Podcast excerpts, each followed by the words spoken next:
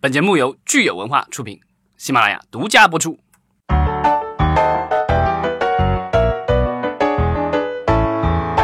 欢迎大家收听新一期的《影视观察》，我是老张。我是大米，大家好，我是石溪。对，上周我们任性了一回，如果热心的这个听众就会注意到，我们上周没有更新。然而并没有人注意到， 对，好吧，那就当我没什么都我没们说卖。力吆喝，吆喝都没有人理我们，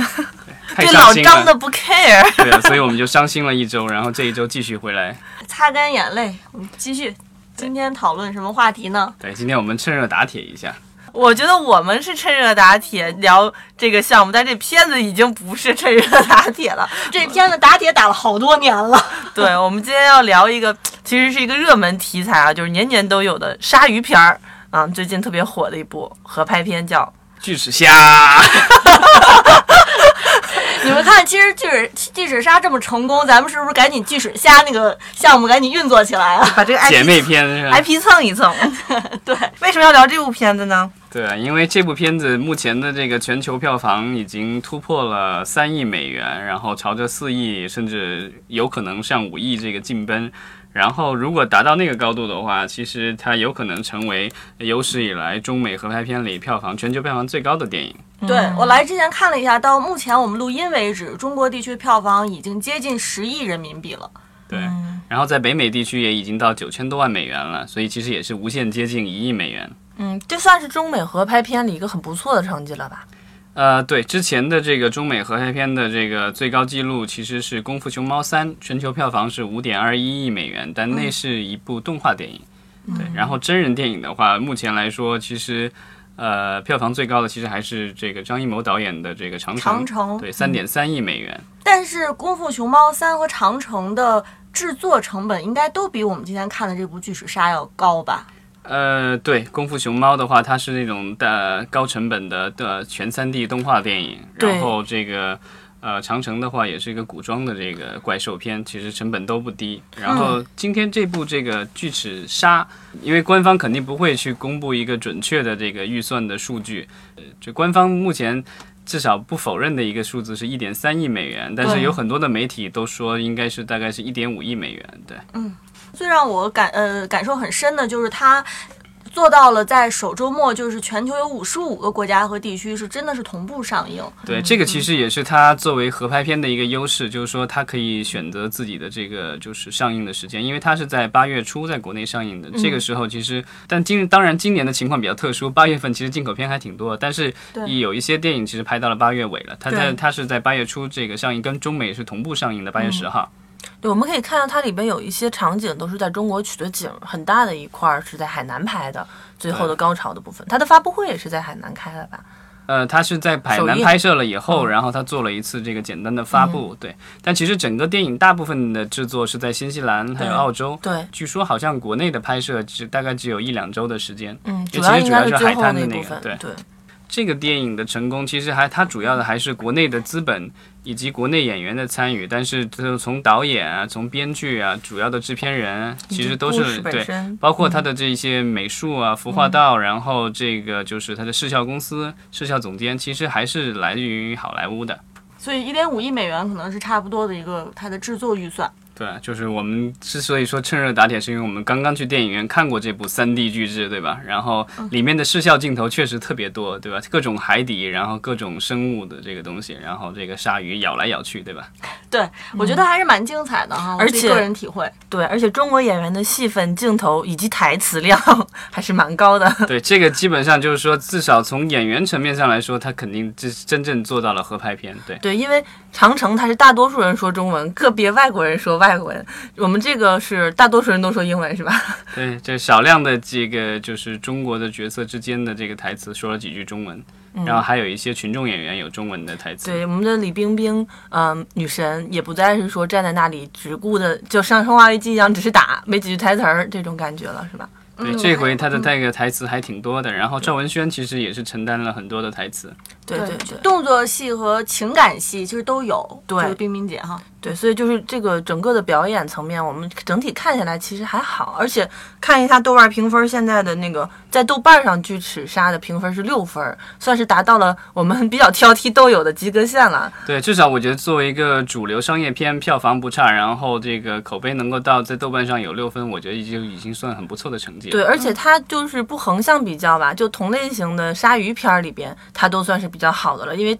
我看了一下，大多数的鲨鱼片其实基本上都是五点几比较多，有个别比较经典的七点多分儿。对，这对，种其实说鲨鱼片的话，在国内其实并没有说有票房特别高的，对因为自从这个七十年代末的这个大白鲨大白鲨红嗯了以后，然后之后的几部续集其实票房都是一路走低，然后那时候对其实中国也没有引进相关的这些电影对，然后等到这个进入新的世纪以后，其实已经很久没有说有什么高成本的这个鲨鱼的这个嗯对怪兽片出现了。对，所以说基本上这部《巨齿鲨》算是在商业上和制作的质量上，基本上都算是得到了我们国内的就是影迷和观众们的认可了吧。对对，但这个电影其实说实说老实话，它的题材整个东西都是从九九十年代延续过来的。对，因为这个这个电影的背景其实是呃在九十年代，然后这个作者 Steve 啊、Alton。然后嗯写了这个就是巨齿鲨的这个小说，嗯，然后呢，当时好像最早是迪士尼，好像是把这个小说拿到手，然后想要改编成电影，嗯但后来起起伏伏，然后不同的公司转手，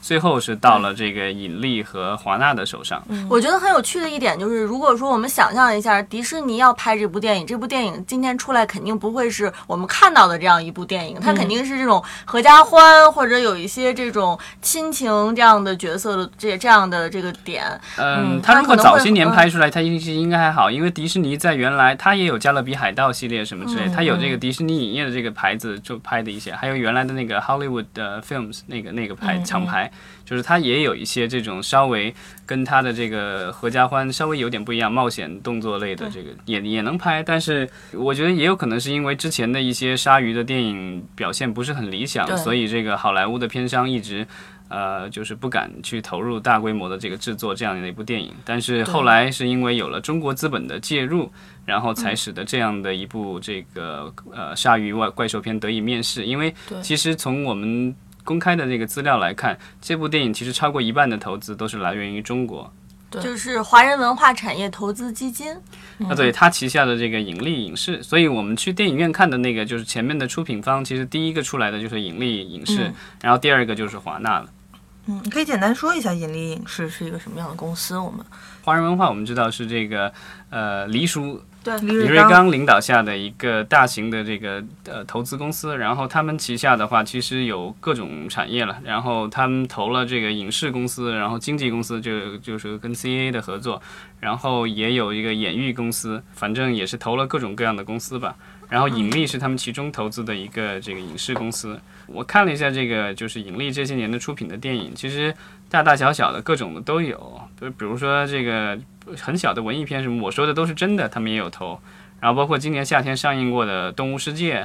然后还有一部即将要上映的这个《素人特工》，是那个 Mila Jovovich，就是那个《生化危机》的女主角有参与的一部这个特工片。然后包括去年的《奇门遁甲》《喵星人》，然后呃还有去年的《侠盗联盟》啊什么的，就是各种商业片吧。对，但是其实他之前主投或者跟投的这些电影表现的话，都其实都是平平吧，其实也对有没有特别说出特别色成的功嗯、对没有特别直到成这个功巨齿鲨，其实这个表现还是相当出色的。嗯对，其实呃，我觉得之前大家可能就是对一部一亿多美元的这种中美合拍片，其实大家都是持一个怀疑态度的，就是因为之前的各种合作都是以失败告终，包括之前的呃，就是比较早一点的有那个比较面纱，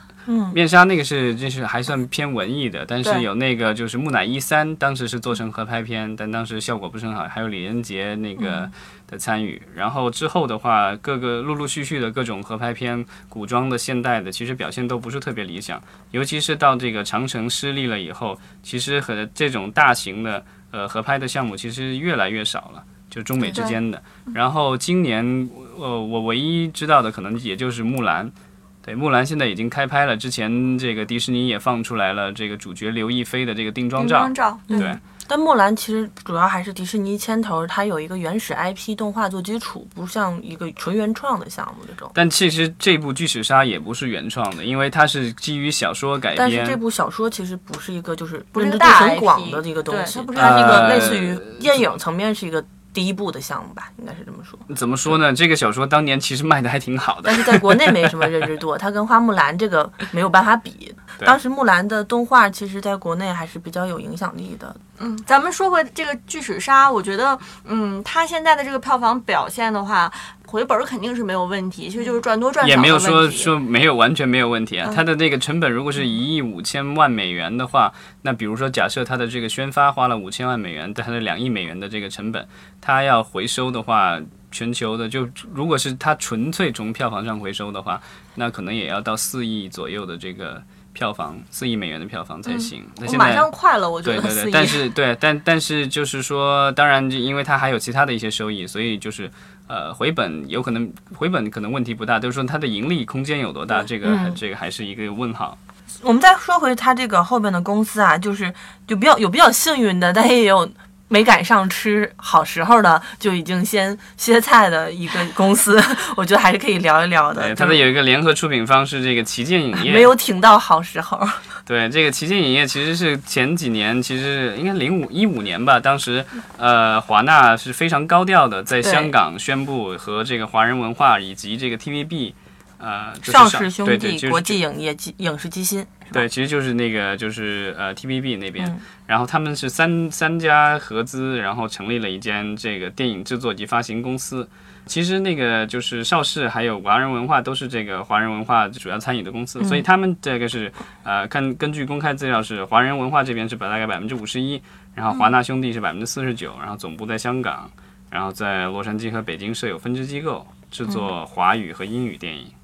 对，当时成立的时候还是很受备受关注的一家公司，很高调。对，嗯然后其实他们也参与了一些电影，包括之前我记得他们最早还参与过那个当时文章的那个导演处女呃，作路遥知马力是吧？对，嗯、然后就是各种华语哎片呦他们有参与，然后包括前使段徒时间行的者和杀破狼是吧对，嗯，前段时间的那个姜文导演的那个新片，他们也有参与投资。嗯对他们其实是呃，等于是旗舰的这个，好像当时这个新闻发布说的是旗舰的这个投资的电影的话，啊、可能在国内由旗舰呃和引力合作去做这个宣发，然后嗯另外的话，如果在海外的话，是由这个华纳来负责。它的这个愿景其实是挺好的，而且当时这个一五年、一六年是当时是中国投资好莱坞的一个一个小高潮吧，嗯嗯，对啊，然后当时有众多的公司都在投资各种好莱坞电影和好莱坞公司，然后这样的一个合资公司的诞生，其实也是顺势而为。对但是就是在它这个公司成立不久之后，就其实中美两国之间的这个电影呃以以及娱整个娱乐方面的这个合作，其实陷入了一个小小的低谷，尤其是在这个投资的这个层面上。所以其实我觉得可能对它的这些项目，可能也产生了一定的这个影响。嗯，目前来说，好像据说这个公司的大部分人员都已经这个离开了，所以这个我我觉得这个有可能，这有可能是这个公司呃为最后为数不多的几几部这对个还会面世的电影了。我们在字幕上还可以看，呃，我们在这个它的这个片尾字幕里字幕上还可以看到有旗舰影业。嗯，说到旗舰影业，突然我想到另外一家公司，好像跟旗舰影业的性质也有一点像啊，就是我们之前聊过的一个叫全球路的公司嗯 Global Road。对，也是刚刚成立没多久，突然又面临了比较大的打击的一家公司。，对，最近对好像有新闻出来，又说全球路也有一些困困境啊，我不知道这个困境跟之前旗舰影业遇到的这个困境是不是有相似的地方？嗯，就是之前咱们其实聊过一次，就是它是这个 TMP 这个 Tom Media Partner 旗下的这个公司嘛，然后其实是呃，它收购了两家公司合并组成的，一个是 Open Road，呃，是美国著名的一家独立电影的这个发行公司，其实是美国最大的两家院线 AMC 和 Regal。呃的一个合资公司，之前发行过其实多部这个德国奥斯卡最佳影片奖的这种独呃文艺片吧，对啊，然后那另外他们收购了一家是这个国际电影发行的这个公司叫 I IM M Global， Global 对对，然后这两个公司合并了以后变成 Global Road，对，但这个公司其实组建成立其实也就一年多，然后我们感觉好像刚刚聊过它，还对，一年记左得右，其实就吗一年左右的时间， 对对。然后，但是最最近的这个新闻传出来是说，公司的运营已经遇到了一定的困难，然后美国本土的电影的业务已经是被呃他们的这个等于是债主一一一就是好几个银行已经接管了，嗯，对。然后就是其实是公司陷入了各种不确定元素当中，这个其实也是我觉得可能也是和中国资本。呃，越来越少参与美国的这个娱乐行业的投资，可能也有关系。因为这个公司之前咱们聊过，它的有一部分的资本其实是来源于国内的，相当一部分，其实还有一部分是来自于腾讯。对对啊，然后这样的话，因为就是呃，他们其实成立了以后，一般的一个这个新的这个电影公司，你成立了以后。呃，你最快的有有产品的方法，肯定是参与别人的电影买，对吧？嗯。然后之后你要自己做原创的东西，怎么也得花好几年的时间。但这期间的话，其实就是说钱可能是光出去，有然后很出少无有进对对这个其实是你风险以及你对现金消耗最大的时候。之后你如果是把这个东西，就是所谓的那个英文里叫什么一个 pipeline，对吧？嗯你把这个产品都是这个一系列的这个你的片单做出来以后，然后一个接一个，对吧？这边出这边进，然后慢慢有一滚起个来了有一就个好有一个对所谓的有良性现金循流环了以后，对，然后这样的话就会比较顺利。但初期其实是最艰难的，这其实跟大部分的行业都一样的，因为你最前期的话就是研发成本。对，像巨齿鲨也是研发了很多年，对啊，你想从九十年代到现在就是二十多年，其实这样这样一个过程，我觉漫得长。对啊，我觉得这个作者估计也是没想到，说这一个小说改成电影居然有那么多年。但是对于很多趋利的资本方来说，他可能只是短期看这个行业。你看我们国内，呃，这两年甚至可能全球影视电影市场都有点趋于冷静吧，或者是往下坡路走的时候，有可能有些资本突然就撤资，或者是说在考虑考虑的情况下，对这种影视公司是冲击蛮大的。对，它一下子就会变成不被看好。所以其实巨齿鲨的这样的一个票房上的相对来说一个小小的成功，呃，我觉得也希望说能够让行业里面多关注这样的一个运作模式、操作模式，然后未来能够把这样的商业模式给推广下去，或者能够复制，然后有越来越多的人再重新回到做合拍片的这样的一个业务当中。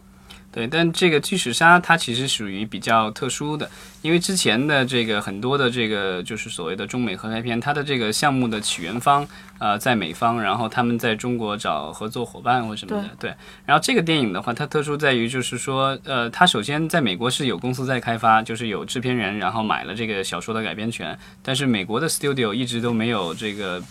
就是说，美国这些片场六大里面没有一家是说想要把它做出来的。然后之后他们等于是在国内找到了盈利的投资，然后那个盈利就是出了这个，据说好像是出了两百万还是三百万美元的开发费，然后把这个项目开发出来，剧本做出来，然后再跟华纳签约合作。然后由这个引力在国内负责宣发，然后华纳负责全球范围内宣发。其实，所以就是中方的这个参与，其实还算比较早期，就是好几年的时间。然后，而且在投资上也是占据着这主导地位。